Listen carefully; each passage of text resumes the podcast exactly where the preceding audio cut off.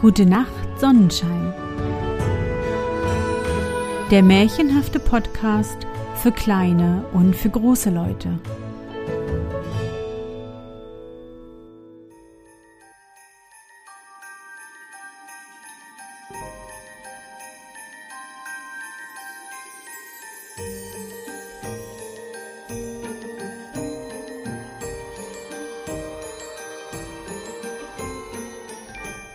Hallo, mein Sonnenschein. Wie war dein Tag heute? Was hast du heute Schönes erlebt? Mein Name ist Anne und ich begrüße dich zur dritten Weihnachtssonderfolge 2021 meines Märchenpodcasts. Lass uns in die wunderbare Welt des Nussknackers und des Mausekönigs reisen und gemeinsam entdecken, was unsere Heldin Marie und ihr Bruder Fritz für Abenteuer erleben. Bist du bereit?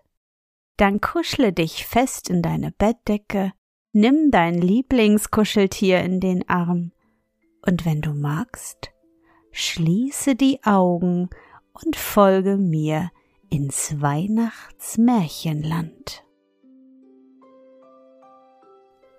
Kapitel 7 Das Märchen von der harten Nuss.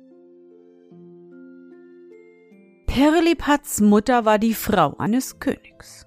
Mithin eine Königin und Pirlipat selbst in demselben Augenblick, als sie geboren wurde, eine geborene Prinzessin. Der König war außer sich vor Freude über das schöne Töchterchen, das in der Wiege lag. Er jubelte laut auf, er tanzte und schwenkte sich auf einem Beine und schrie einmal übers andere. Heißa! Hat man schon was Schöneres jemals gesehen als mein Pirlipatchen? Aber alle Minister, Generäle und Präsidenten und Stabsoffiziere sprangen wie der Landesvater auf einem Bein herum und schrien sehr Nein, niemals! Zu leugnen war es aber auch in der Tat gar nicht, dass wohl, solange die Welt steht, kein schöneres Kind geboren wurde als eben Prinzessin Pirlipat. Ihr Gesichtchen war wie von zarten lilienweißen und rosenroten Seidenflocken gewebt, die Äuglein lebendige, funkelnde Azure, und es stand hübsch, dass die Löckchen sich in lauter glänzende Goldfäden kräuselten, Dazu hatte Pirlepatchen zwei Reihen kleiner Perlzähne auf die Welt gebracht, womit sie zwei Stunden nach der Geburt dem Reichskanzler in den Finger biss, als er die Lineamente näher untersuchen wollte, so dass dieser laut aufschrie. O jemine! Andere behaupteten, er habe Auweh geschrien. Die Stimmen sind noch heutzutage darüber sehr geteilt. Kurz, Pirlepatchen biss wirklich dem Reichskanzler in den Finger, und das entzückte Land wusste nun, dass auch Geist, Gemüt und Verstand in Pirlepats kleinem engelsschön Körperchen wohnte. Wie gesagt, alles war vergnügt, nur die Königin war sehr ängstlich und unruhig und niemand wusste warum. Vorzüglich fiel es auf, dass sie Pirlepats Wiege so sorglich bewachen ließ. Zusätzlich die Türen waren von Trabanten besetzt, mussten, die beiden Wärterinnen dicht an der Wiege abgerechnet, noch sechs andere Nacht für Nacht ringsumher in der Stube sitzen. Was aber ganz närrisch schien und was wirklich niemand begreifen konnte, jede dieser sechs Wärterinnen musste einen Kater auf dem Schoß nehmen und ihn die ganze Nacht streicheln, dass er immerfort zu spinnen genötigt wurde. Es ist unmöglich, dass ihr, liebe Kinder, erraten könnt, warum Pirlipats Mutter all diese Anstalten machte. Ich weiß es aber und will es euch gleich sagen. Es begab sich, dass einmal an dem Hofe von Pirlipats Vater viele vortreffliche Könige und sehr angenehme Prinzen versammelt waren weshalb es denn sehr glänzend herging und viele Ritterspiele, Komödien und Hofbälle gegeben wurden. Der König Um recht zu zeigen, dass es ihm an Gold und Silber gar nicht mangle, wollte nun einmal einen recht tüchtigen Griff in den Kronschatz tun und was Ordentliches draufgehen lassen. Er ordnete daher, zumal er von dem Oberhofküchenmeister insgeheim erfahren, dass der Hofastronom die Zeit des Einschlachtens angekündigt, einen großen Wurstschmaus an warf sich in den Wagen und lud selbst sämtliche Könige und Prinzen nur auf einen Löffel Suppe ein, um sich der Überraschung mit dem Köstlichen zu erfreuen. Nun sprach er sehr freundlich zu Frau Königin. Dir ist ja schon bekannt, Liebchen, wie ich die Würste gern habe. Die Königin wusste schon, was er damit sagen wollte. Es hieß nämlich nichts anderes, als sie selbst sollte sich, wie sie auch sonst schon getan, dem sehr nützlichen Geschäft des Wurstmachens unterziehen. Der Oberschatzmeister musste sogleich den großen goldenen Wurstkessel und die silbernen Kasserolen zur Küche abliefern. Es wurde ein großes Feuer von Sandelholz angemacht, und die Königin band ihre damastene Küchenschürze um und bald dampfte aus dem Kessel die süßen Wohlgerüche der Wurstsuppe. Bis in den Staatsrat drang der anmutige Geruch. Der König, von innerem Entzücken erfasst, konnte sich nicht halten. Mit Erlaubnis, meine Herren, rief er, sprang schnell zur Küche, umarmte die Königin, rührte etwas mit dem goldenen Zepter in dem Kessel und kehrte dann beruhigt in den Staatsrat zurück. Eben nun war der wichtige Punkt gekommen, dass der Speck in Würfel geschnitten und auf silbernen Rosten geröstet werden sollte. Die Hofdamen traten ab, weil die Königin diese Aufgabe aus treuer Anhänglichkeit und Ehrfurcht vor dem königlichen Gemahl allein unternehmen wollte. Allein, so wie der Speck zu braten anfing, ließ sich ein ganz feines, wispernes Stimmchen vernehmen. Von dem Brätlein gib mir auch, Schwester, will auch schmausen, bin ja auch Königin. Gib mir von dem Brätlein. Die Königin wusste wohl, dass es Frau Mauserings war, die so sprach. Frau Mauserings wohnte schon seit vielen Jahren in des Königs Palast. Sie behauptete, mit der königlichen Familie verwandt und selbst Königin in dem Reiche Mausolien zu sein. Deshalb hatte sie auch eine große Hofhaltung unter dem Herde. Die Königin war eine gute, mildtätige Frau. Wollte sie auch sonst Frau Mauserings nicht gerade als Königin und ihre Schwester anerkennen, so gönnte sie ihr doch von Herzen an dem festlichen Tage die Schmauserei und rief. Kommt nur hervor, Frau Mauserings, ihr möget immerhin von meinem Speck genießen. Da kam auch Frau Mausering sehr schnell und lustig hervorgehüpft, sprang auf den Herd und ergriff mit dem zierlichen kleinen Pfötchen ein Stück Speck nach dem anderen, das ihr die Frau Königin hinlegte. Aber nun kamen alle Gevatter und Mummen der Frau Mauserings hervorgesprungen und auch sogar ihre sieben Söhne, recht unartige Schlingel, die machten sich über den Speck her, und nicht wehren konnte sich die erschrockene Frau Königin. Zum Glück kam die Oberhofmeisterin dazu und verjagte die zudringlichen Gäste, so dass noch etwas Speck übrig blieb, welcher nach Anweisung des herbeigerufenen Hofmathematikers sehr künstlich auf alle Würste verteilt wurde. Pauken und Trompeten erschallten. Alle anwesenden Potentaten und Prinzen zogen in glänzenden Feierkleidern, zum Teil auf weißen Zeltern, zum Teil in kristallenen Kutschen zum Wurstschmause.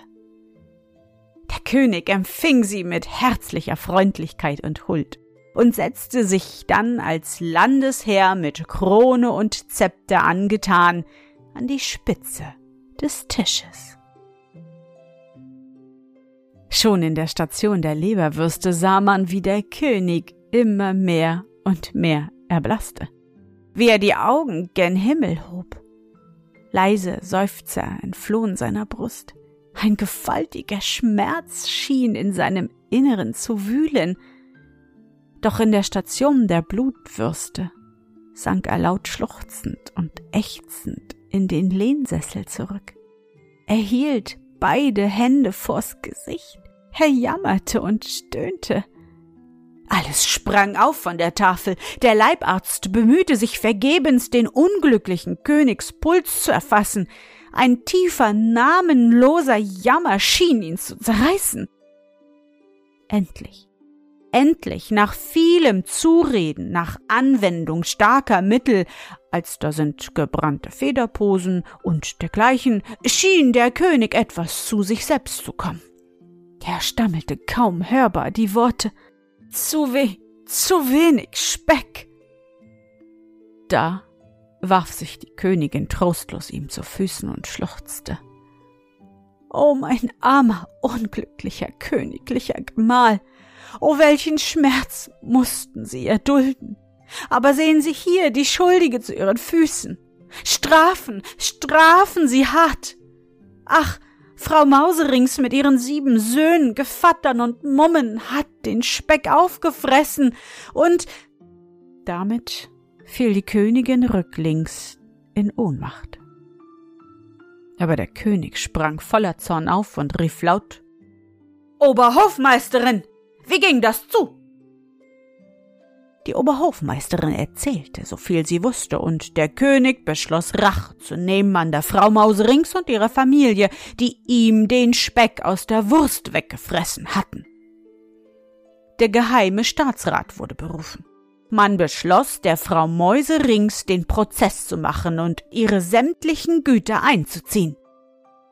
Da aber der König meinte, dass sie unterdessen ihm doch noch immer den Speck wegfressen könnte, so wurde die ganze Sache dem Hofuhrmacher und Arkanisten übertragen. Dieser Mann, der ebenso hieß wie ich, nämlich Christian Elias Drosselmeier, versprach, durch eine ganz besondere staatskluge Operation die Frau Mäuserings mit ihrer Familie auf ewige Zeiten aus dem Palast zu vertreiben. Er erfand auch wirklich kleine, sehr künstliche Maschinen, in die an einem Fettchen gebratener Speck getan wurde und die Drosselmeier rings um die Wohnung der Frau Speckfresserin aufstellte. Doch Frau Mauserings war viel zu weise, um nicht Drosselmeiers List zu durchschauen. Aber alle ihre Warnungen und alle ihre Vorstellungen halfen nichts. Von dem süßen Geruch des gebratenen Specks verlockt, gingen alle sieben Söhne und viele, viele Gefottern und Mummen der Frau Mause rings in Drosselmeiers Maschinen hinein und wurden, als sie eben den Speck wegnaschen wollten, durch ein plötzliches, vorfallendes Gitter gefangen und in der Küche hingerichtet. Frau Mauserings verließ mit ihrem kleinen Häufchen den Ort des Schreckens. Gram, Verzweiflung, Rache erfüllten ihre Brust. Der Hof aber jubelte sehr. Die Königin jedoch war besorgt, weil sie die Gemütsart der Frau Mauserings kannte und wusste wohl, dass sie den Tod ihrer Söhne und Verwandten nicht ungerecht hingehen lassen würde. Und in der Tat erschien auch Frau Mauserings, als die Königin eben für den königlichen Gemahl ein Lungenmus bereitete, den er sehr gerne aß, und sprach Meine Söhne, meine Gevattern und Mummen sind erschlagen. Gib wohl acht, Frau Königin dass die Mausekönigin dir nicht dein Prinzesschen in zwei beißt. Gib wohl acht. Darauf verschwand sie wieder und ließ sich nicht mehr sehen. Doch die Königin war so erschrocken, dass sie den Lungenmus ins Feuer fallen ließ, und zum zweiten Mal verdarb Frau Mauserings dem König eine Lieblingsspeise, worüber dieser sehr zornig war. Nun ist's aber genug für heute Abend. Künftig das Übrige. So sehr auch Marie, die bei der Geschichte ihre ganz eigenen Gedanken hatte, den Paten Drosselmeier bat, doch nur ja weiter zu erzählen, so ließ er sich nicht bitten, sondern sprang auf, sprechend. Zu viel auf einmal ist ungesund, morgen das Übrige. Eben als der Obergerichtsrat im Begriff stand, zur Tür hinauszuschreiten, fragte Fritz. Aber sag mal, Pate Drosselmeier, Ist's denn wirklich wahr, dass du die Mausefallen erfunden hast? Wie kann man nur so albern fragen? rief die Mutter.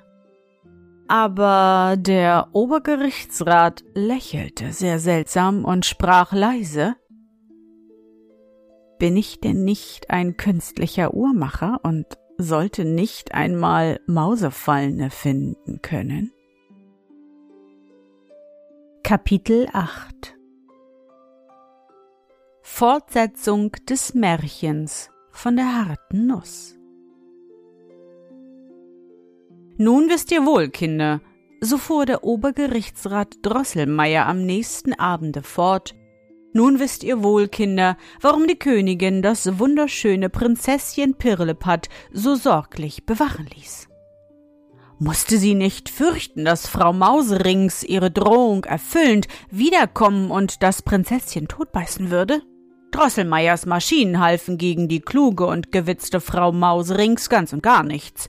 Und nur der Astronom des Hofes, der zugleich geheimer Oberzeichen und Sternendeuter war, wollte wissen, dass die Familie des Katers Schnurr imstande sein werde, die Frau Mause rings von der Wiege abzuhalten.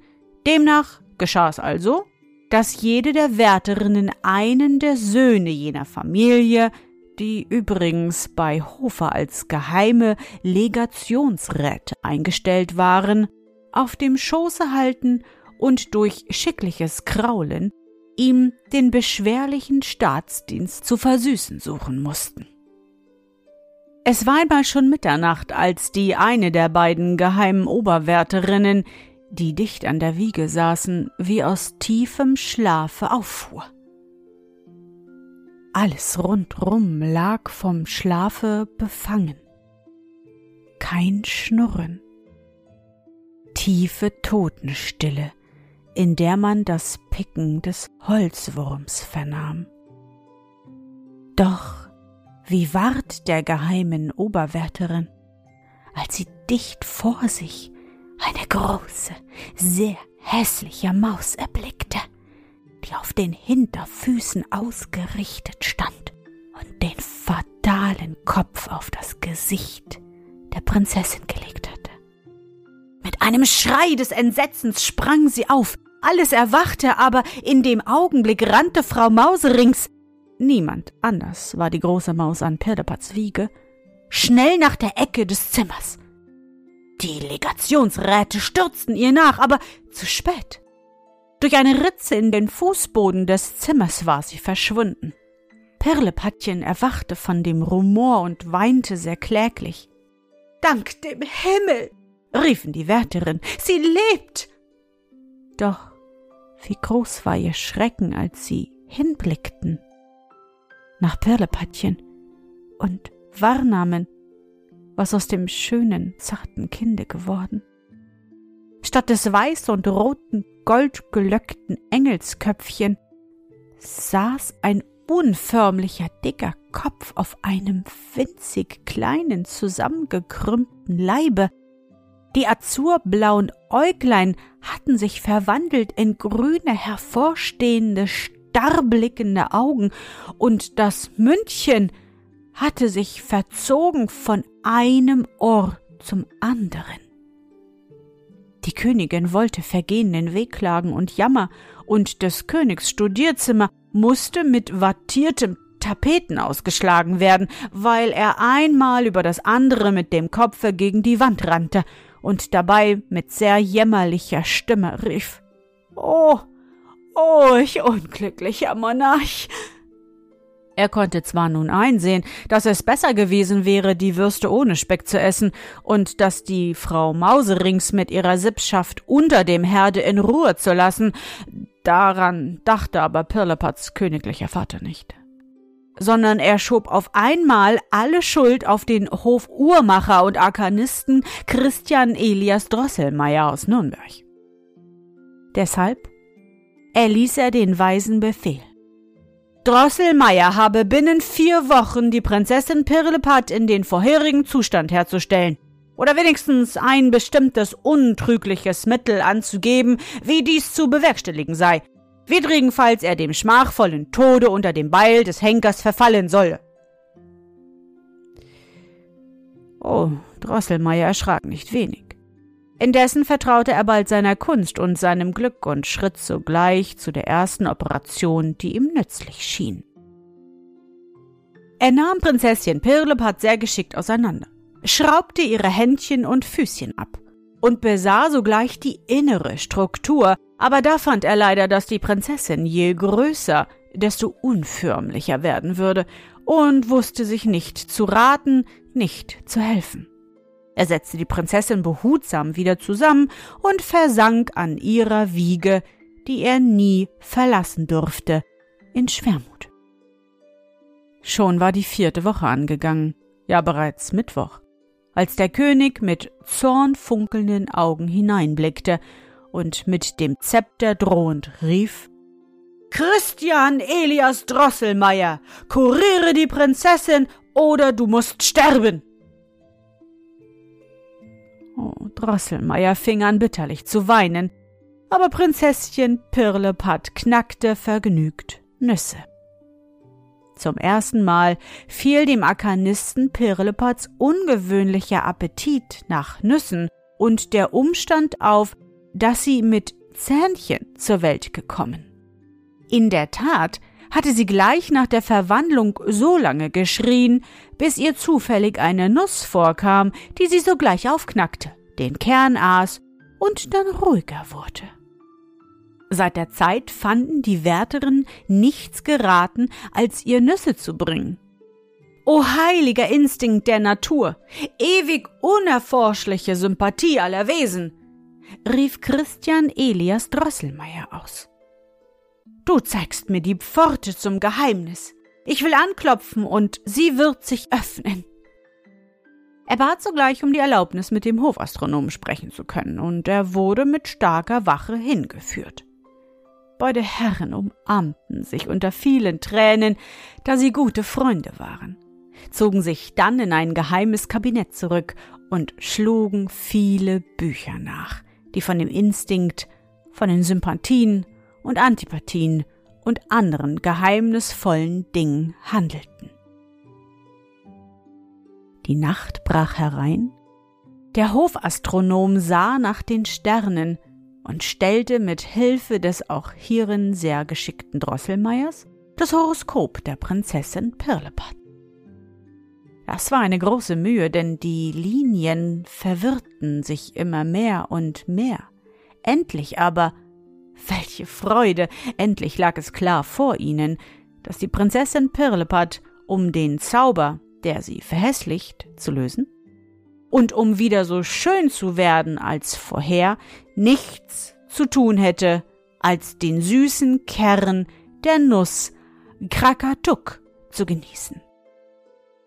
Die Nuss Krakatuk hatte eine solch harte Schale, dass eine 48-pfündige Kanone darüber wegfahren könnte, ohne sie zu zerbrechen. Diese harte Nuss musste aber von einem Manne, der noch nie rasiert worden und der niemals Stiefel getragen, vor der Prinzessin aufgebissen und ihr von ihm mit geschlossenen Augen der Kern dargereicht werden. Und erst nachdem er sieben Schritte rückwärts gegangen, ohne zu stolpern, versteht sich, durfte der junge Mann wieder die Augen öffnen. Drei Tage und drei Nächte hatte Drosselmeier mit dem Astronom ununterbrochen gearbeitet. Und es saß gerade des Sonnabends der König bei dem Mittagstisch, als Drosselmeier, der Sonntag in aller Frühe geköpft werden sollte, voller Freude und Jubel hineinstürzte und das gefundene Mittel, der Prinzessin Pirlipat die verlorene Schönheit wiederzugeben, verkündete. Der König umarmte ihn mit heftigem Wohlwollen, versprach ihm einen diamantenen Degen, vier Orden und zwei neue Sonntagsröcke.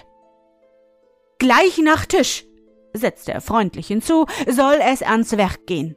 Sorgen Sie, teurer Arkanist, dass der junge, unrasierte Mann ohne Schuhe mit der Nuss Krakatuk gehörig bei der Hand sei. Und lassen Sie ihn vorher keinen Wein trinken, damit er nicht stolpert, wenn er sieben Schritte rückwärts geht wie ein Krebs. Nachher kann er leckerlich saufen. Drosselmeier wurde über diese Rede des Königs sehr bestürzt. Und nicht ohne Zittern und Zagen brachte er es stammelnd heraus, dass das Mittel zwar gefunden wäre, beides, die Nuss Krakatuk und der junge Mann zum Aufbeißen derselben aber erst gesucht werden müssten.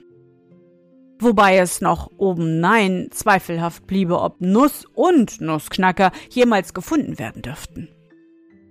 Hoch erzürnt schwang der König den Zepter über das gekrönte Haupt und schrie mit einer Löwenstimme So bleibt es bei dem Köpfen. Ein Glück war's für den in Angst und Not versetzten Drosselmeier, dass dem König das Essen gerade den Tag sehr wohl geschmeckt hatte. Er in guter Laune war, vernünftigen Vorstellungen Gehör zu geben, an denen es die großmütige und von Drosselmeiers Schicksal gerührten Königin nicht mangeln ließ. Drosselmeier fasste Mut und stellte zuletzt vor, dass er doch eigentlich die Aufgabe, das Mittel, wodurch die Prinzessin geheilt werden könne, zu nennen, gelöst und sein Leben gewonnen habe.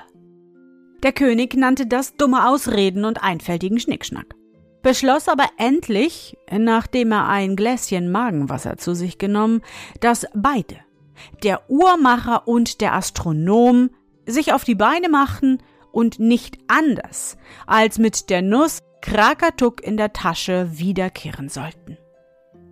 Der Mann zum Aufbeißen derselben sollte, wie es die Königin vermittelte, durch mehrmaliges Einrücken einer Aufforderung in einheimische und auswärtige Zeitungen und Intelligenzblätter herbeigeschafft werden.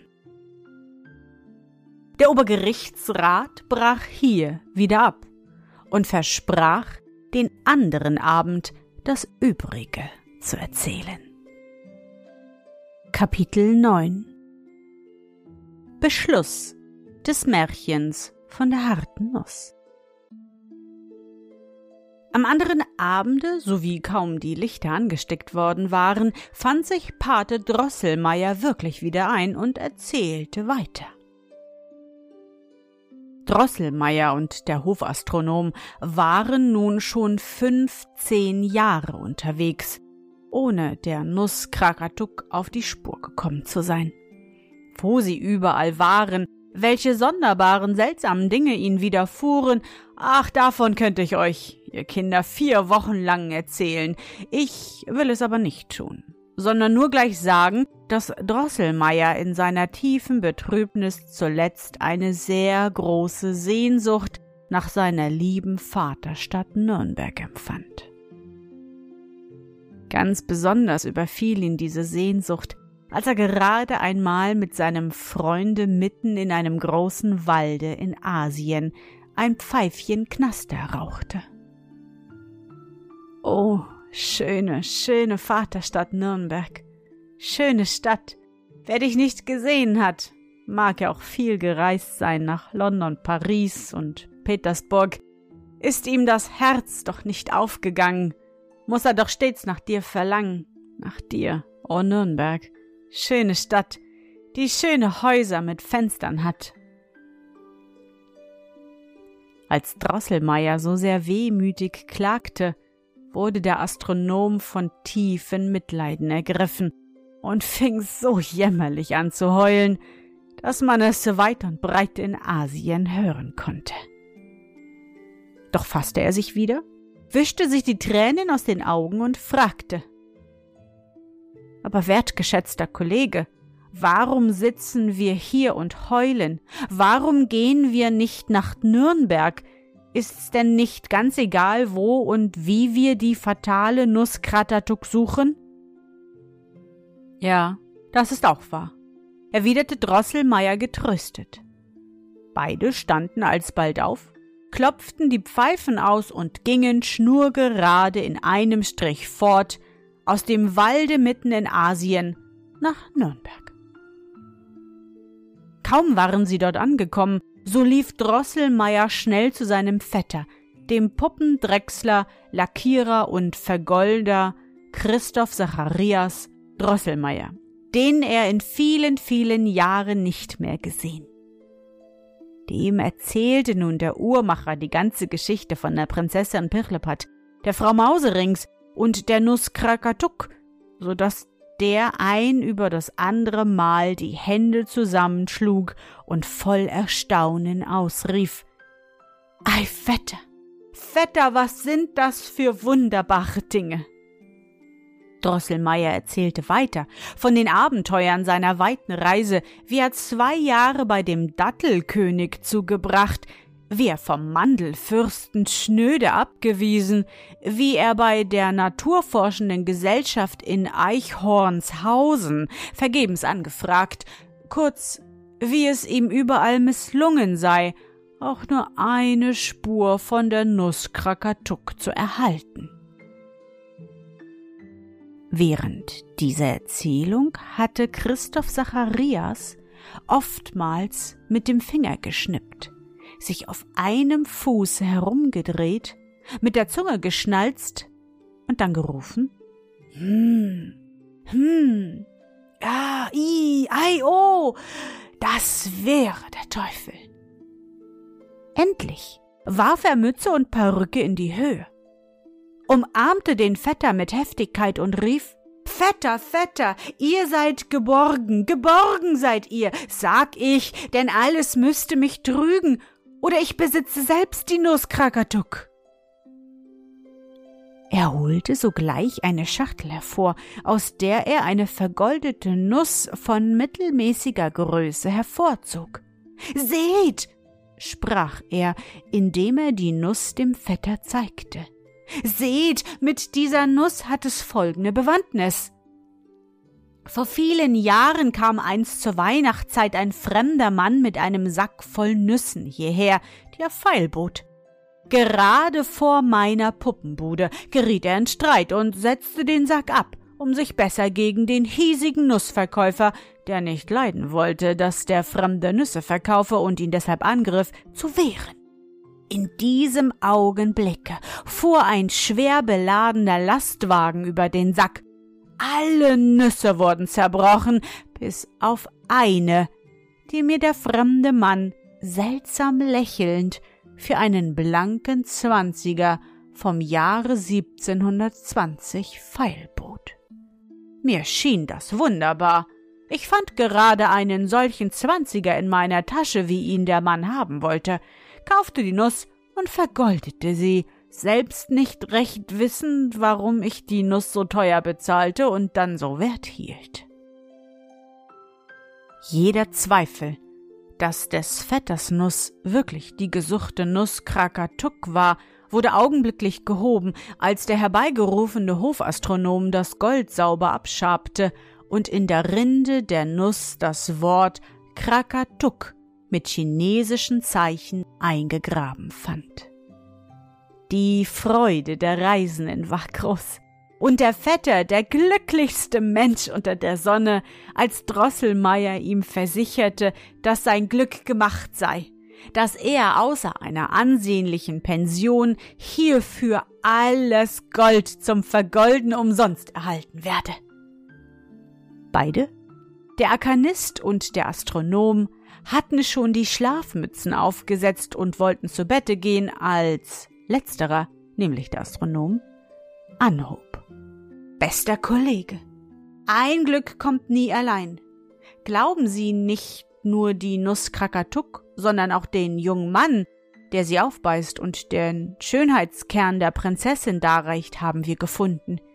Ich meine niemand anderes als den Sohn Ihres Herrn Vetters. Nein, nicht schlafen will ich, fuhr er begeistert fort, sondern noch in dieser Nacht des Jünglings Horoskope stellen. Sogleich riss er die Nachtmütze vom Kopf und fing an zu observieren. Des Vetters Sohn war in der Tat ein netter, wohlgewachsener Junge, der noch nie rasiert worden und niemals Stiefel getragen. In früher Jugend war er zwar ein paar Weihnachten hindurch ein Hampelmann gewesen, das merkte man ihm aber nicht im mindesten an. So war er durch Vaters Bemühung ausgebildet worden. An den Weihnachtstagen trug er einen schönen roten Rock mit Gold, einen Degen, den Hut unter dem Arm und eine vorzügliche Frisur mit einem Haarbeutel. So stand er sehr glänzend in seines Vaters Bude und knackte aus angeborener Galanterie den jungen Mädchen die Nüsse auf, weshalb sie ihn auch schön Nussknackerchen nannten. Den anderen Morgen fiel der Astronom dem Arkanisten entzückt um den Hals und rief Er ist es. Wir haben ihn gefunden. Er ist gefunden. Nur zwei Dinge, liebster Kollege, dürfen wir nicht außer Acht lassen. Fürs Erste müssen Sie Ihrem vortrefflichen Neffen einen robusten hölzernen Zopf flechten, der mit dem Unterkinnbacken so in Verbindung steht, dass dieser dadurch stark angezogen werden kann. Dann müssen wir aber, kommen wir zur Residenz, auch sorgfältig verschweigen, dass wir den jungen Mann, der die Nuss Krakatuk aufbeißt, gleich mitgebracht haben, lange nach uns einfinden. Ich lese in dem Horoskop, dass der König, zerbeißen sich erst einige die Zähne ohne weiteren Erfolg, dem, der die Nuss aufbeißt und der Prinzessin die verlorene Schönheit wiedergibt, Prinzessin und Nachfolge im Reich zum Lohn versprechen wird. Der Vetter Puppendrechsler war gehocht damit zufrieden, dass sein Söhnchen die Prinzessin Pirlipat heiraten und Prinz und König werden sollte und überließ ihn daher den Gesandten gänzlich. Den Zopf, den Drosselmeier dem jungen, hoffnungsvollen Neffen ansetzte, geriet überaus wohl, so dass er mit dem Aufbeißen der härtesten Pfirsichkerne die glänzendsten Versuche anstellte. Da Drosselmeier und der Astronom das Auffinden der Nuss Krakatuk sogleich zur Residenz berichteten, so waren dort auch auf der Stelle die nötigen Aufforderungen erlassen worden, und als die Reisenden mit dem Schönheitsmittel ankamen, hatten sich so viele hübsche Leute, unter denen es sogar Prinzen gab, eingefunden, die ihrem gesunden Gebiss vertrauend die Entzauberung der Prinzessin versuchen wollten. Die Gesandten erschraken nicht wenig, als sie die Prinzessin wiedersahen. Der kleine Körper mit dem winzigen Händchen und Füßchen konnte kaum den unförmlichen Kopf tragen. Die Hässlichkeit des Gesichts wurde durch einen weißen, baumwollenden Bart vermehrt, der sich um Mund und Kinn gelegt hatte. Es kam alles so, wie es der Hofastronom im Horoskop gelesen.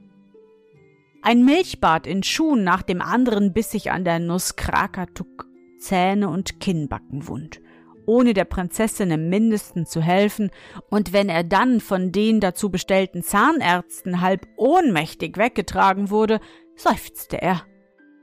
Oh, das war eine harte Nuss. Als nun der König in der Angst seines Herzens dem, der die Entzauberung vollenden werde, Tochter und Reich versprochen, meldete sich der artig sanfte Jüngling Drosselmeier und bat auch, den Versuch beginnen zu dürfen. Keine als der junge Drosselmeier hatte so sehr der Prinzessin Pirlipat gefallen. Sie legte die kleinen Händchen auf das Herz und seufzte recht innig. Ach, wenn es doch der wäre, der die Nuss Krakatuk wirklich aufbeißt und mein Mann wird.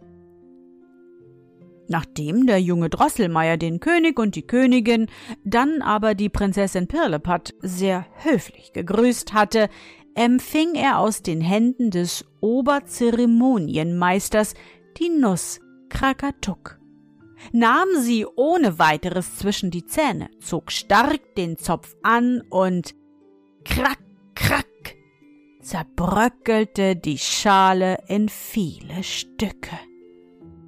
Geschickt reinigte er den Kern von den noch daran hängenden Fasern und überreichte ihn mit einem untertänigen Kratzfuß der Prinzessin, worauf er die Augen verschloss und rückwärts zu schreiten begann. Die Prinzessin verschluckte sobald den Kern und, oh Wunder, verschwunden war die Missgestalt und statt ihrer stand ein engelsschönes Frauenbild da, das Gesicht wie von lilienweißen und rosaroten Seidenflocken geweht, die Augen wie glänzende Azure, die vollen Locken wie von Goldfäden gekräuselt. Trompeten und Pauken mischten sich in den lauten Jubel des Volkes. Der König, sein ganzer Hof tanzte wie bei Pirlipats Geburt auf einem Beine, und die Königin musste mit Riechsalz bedient werden, weil sie in Ohnmacht gefallen war vor Freude und Entzücken. Der große Tumult brachte den jungen Drosselmeier, der noch seine sieben Schritte zu vollenden hatte, nicht wenig aus der Fassung. Doch hielt er sich und streckte eben den rechten Fuß aus, um zum siebten Schritt.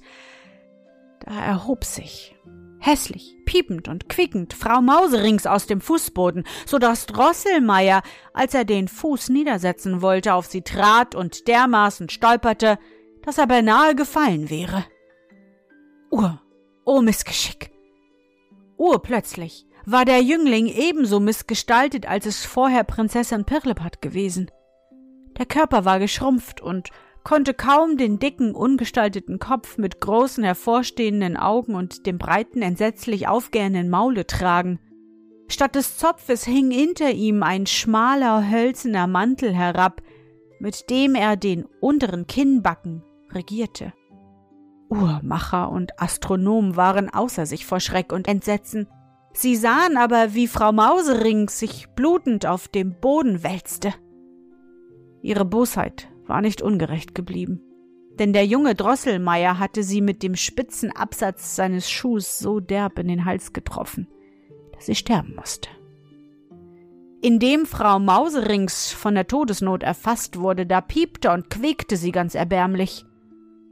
O Krakatuk, harte Nuss, an der ich nun sterben muss. Hihi, pipi, fein Nussknackerlein, wirst auch bald des Todes sein. Söhnlein mit dem sieben Kronen, wirst dem Nussknacker lohnen, wird die Mutter rächen fein an dir, du kleinen Nussknackerlein. O Leben so frisch und rot, von dir scheid ich, o Todesnot. Quiek!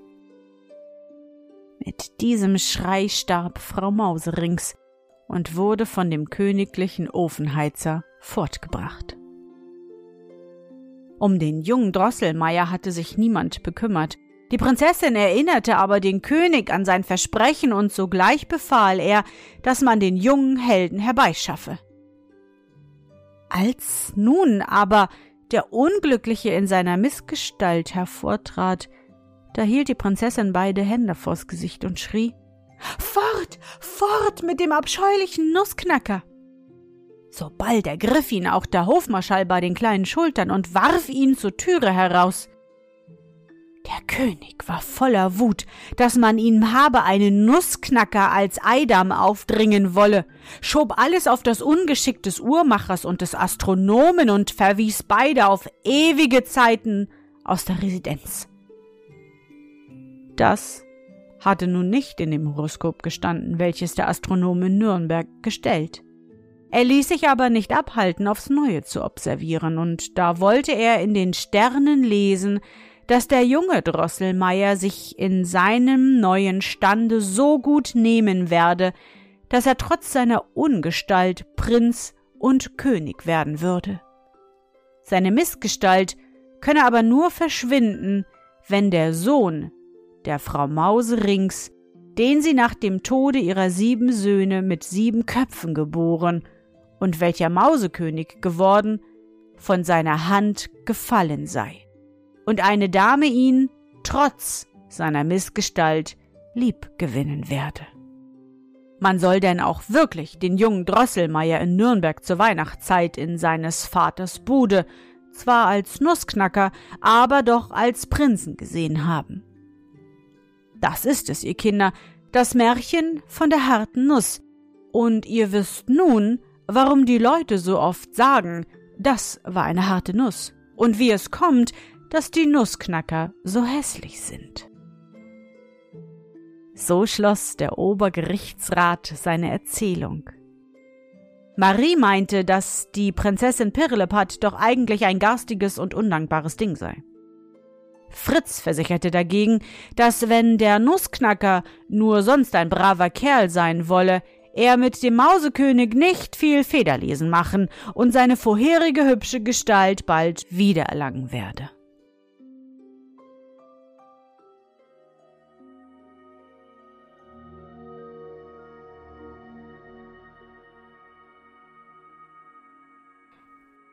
Na, Sonnenschein, bist du noch wach? Das waren drei weitere Abenteuer von Marie und Fritz aus dem Märchen Der Nussknacker und der Mausekönig von E.T.R. Hoffmann. Noch zwei weitere aufregende Sonderfolgen werden wir in den nächsten Tagen hören. Ich hoffe, dir hat unsere gemeinsame Reise heute gefallen. Für mich war es wieder wunderbar und ich danke dir, dass du mich begleitet hast. Sonnenschein, der Tag, an dem diese Folge veröffentlicht wird, ist der 24.12.2021. Ein ganz besonderer Tag. Ein Tag für kleine und auch große Geschenke, aber es ist auch die Zeit, um Danke zu sagen. Wo auch immer du bist auf der Welt ob in Deutschland, Österreich, der Schweiz, Frankreich, England, Amerika, Japan oder ganz woanders. Ich danke dir für dieses Jahr. Fühle dich feste gedrückt und umarmt und ich wünsche dir frohe Weihnachten. Merry Christmas. Bon Joël. Feliz Navidad. Und bevor du nun die Augen schließt und in dein Traumland reist, möchte ich mit dir nochmal an dein schönstes Erlebnis heute denken. Was war es? Vielleicht hast du heute ganz viele Wünsche erfüllt bekommen. Der Weihnachtsmann war sicherlich ganz fleißig doch auch wenn du nicht alles von deinem Wunschzettel unter dem Baum gefunden hast, gab es bestimmt eine Menge schöner Momente. Versuche dich an dein schönstes Erlebnis heute zu erinnern. Und? Was war dein schönstes Erlebnis heute und wie fühlst du dich dabei? Suche dir auch heute wieder den schönsten Moment aus und präge ihn dir gut ein. Und wenn du magst, kannst du ihn auch malen oder im Zauberbuch aufschreiben. Und nun? Gute Nacht, Sonnenschein. Schlaf gut und träum was Schönes. Wir hören uns schon morgen wieder. Sonnenschein, du liebst meinen Märchen-Podcast und kannst gar nicht genug bekommen, dann unterstütze mich mit einer Spende bei PayPal oder einem Abo bei Steady. Du hilfst mir so, die laufenden Kosten des Podcasts zu decken, und ich kann weiter mit dir zusammen auf große Abenteuerreise ins Märchenland gehen. Alle wichtigen Links findest du in den Show Notes.